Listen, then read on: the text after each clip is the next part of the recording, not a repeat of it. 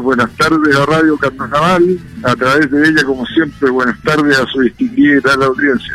Muchas gracias, pues, diputado. Gracias ahí por contestar el teléfono, por estar ahí con nosotros a esta hora para hablar un poquito sobre lo que está ocurriendo en el Parlamento, lo que está ocurriendo en el Congreso, en especial sobre esta nueva eh, idea de el volver al voto obligatorio, diputado. Mire, eh, Sebastián, se aprobó en la Cámara de Diputados con votos de todos lados.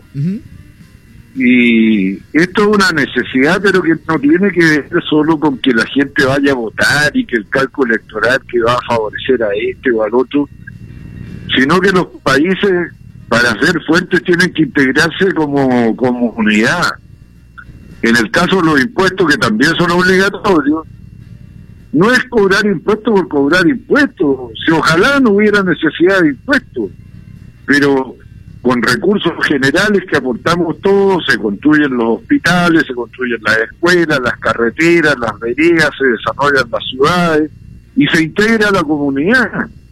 Y con el voto pasado parecido. Usted tiene que ayudar a crear las condiciones del buen gobierno, que no es solo elegir al presidente de la República. El buen gobierno también es orientar a las autoridades acerca del estado de ánimo de la población. Entonces, hay gente que dice, no, reponer el voto obligatorio atenta contra las libertades. No, no atenta contra las libertades. Si a usted no le gusta ninguna autoridad, usted va, vota y vota en blanco o anula y se expresa.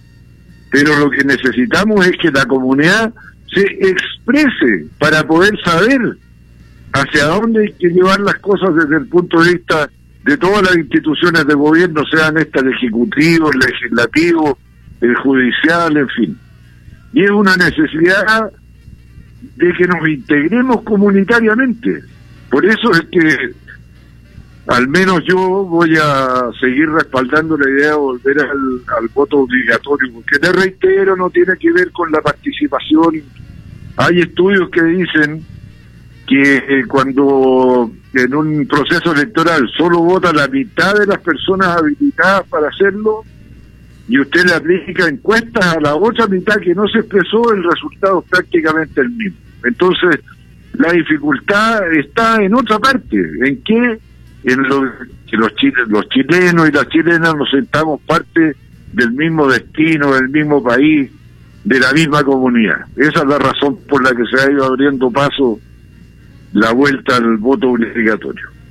Diputado, quiero cambiarle un poquito de tema y hablar eh, sobre este, estas medidas y este anuncio que dio el presidente Piñera hace algunos días atrás sobre el apoyo hacia las familias, eh, sobre este bono IFE, este bono universal y además el millón de pesos a las pymes.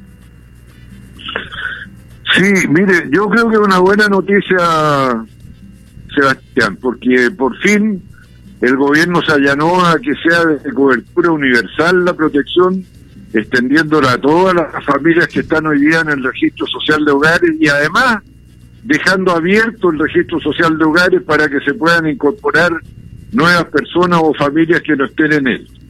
Eso es algo que venimos reclamando desde marzo del año pasado, por fin se escuchó y se atendió el clamor.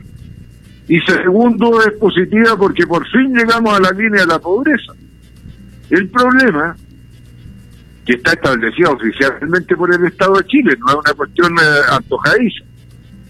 El problema es que llegamos de nuevo tarde, porque desde marzo del año pasado hasta ahora las cosas han cambiado, han subido los precios, la gasolina casi está luca el litro, han subido los alimentos, han subido los materiales de construcción, ahora en invierno suben los precios de la calefacción.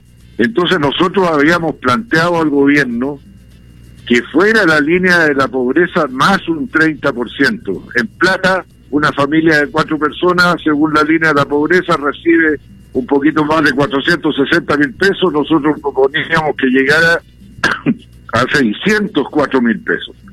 Bueno, se llevó un poquito arriba de la línea de la pobreza, vamos a seguir bregando por aumentarlo, porque le reitero, los precios han aumentado. Es cosa de salir a la calle a comprar cualquier cosa para darse cuenta de que así ha sido. Pero seguiremos discutiendo con el gobierno en el Parlamento para llevarlo más arriba del eh, límite que ha establecido ahora el proyecto de ley y también para llevarlo por más tiempo, porque necesitamos dar cobertura suficiente a la protección de las familias en pandemia, por lo menos hasta que termine el invierno, o sea, hasta septiembre, por lo menos.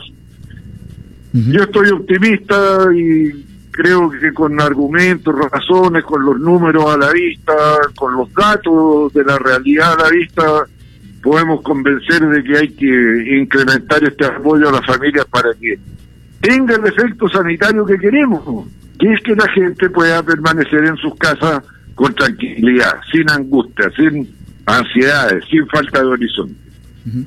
Diputado, eh, hablar un poquito sobre este, este tema del reajuste del salario mínimo, ya que con esto de, del bono, de las pymes y todo el tema, ¿en qué está el tema del salario mínimo? ¿Aumenta, no aumenta? ¿En qué está? Mire, el gobierno ha propuesto un aumento de alrededor de 10 mil pesos.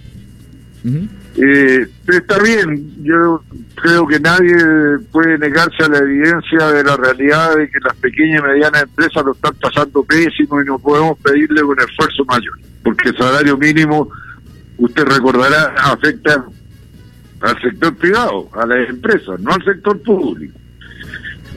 Ahora, no pudiéndose exigir un esfuerzo mayor con sus propios recursos, el gobierno ha propuesto al lado lo que se llama el ingreso mínimo garantizado, es decir, un suplemento fiscal a las empresas que no pueden pagar más del salario mínimo, pero llevándolo a un umbral superior, que sobrepase los 300 mil pesos líquidos. Y para eso es la idea de una subvención fiscal, este ingreso mínimo garantizado. ¿Cuál es el problema con él? Hoy día en Chile, las personas que reciben un salario inferior a el mínimo son un poco más de 800 mil.